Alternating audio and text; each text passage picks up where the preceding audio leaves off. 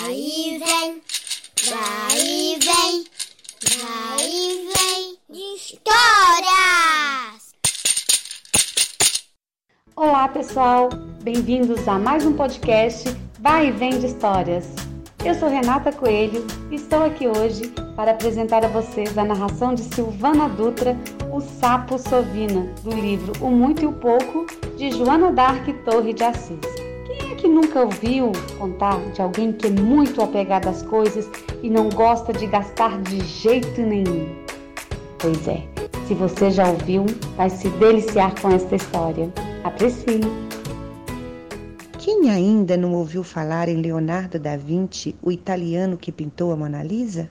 Ele é considerado uma das pessoas mais inteligentes que já existiram em todos os tempos. Além de pintor, Da Vinci era um punhado de coisas e era bom em tudo que fazia. Como grande contador de histórias, ele inventou a de um sapo sovina, tão sovina que só comia terra, já que terra ele achava por toda parte. Podia parecer um mosquito mais apetitoso. O sapo virava a cara de lado e ia saindo de fininho, naquele seu jeito mirradinho. Era terra no café da manhã, terra no almoço, terra no lanche da tarde, terra no jantar. Ele seguia horários marcadinhos, mas só comia umas migalhas de cada vez. Quando terminava as refeições, o sapo sempre continuava com muita fome, muita fome mesmo, com o estômago roncando, a carinha pálida e o olho fundo. Ele vivia vigiando o relógio para ver o próximo horário da refeição, vigiando a terra para ter certeza do pouquinho que ia comer na próxima refeição.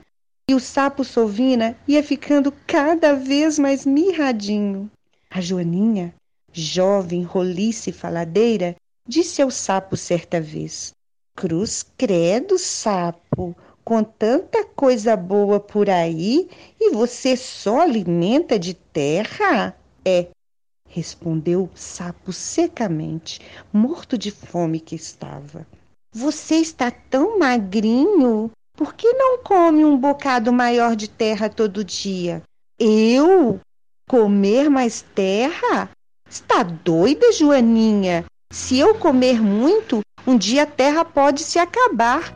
E eu detesto a miséria. E aí, gostaram da história? Vocês conhecem alguém assim, que não gasta de jeito nenhum? Se gostaram, curtam e compartilhem. Até a próxima!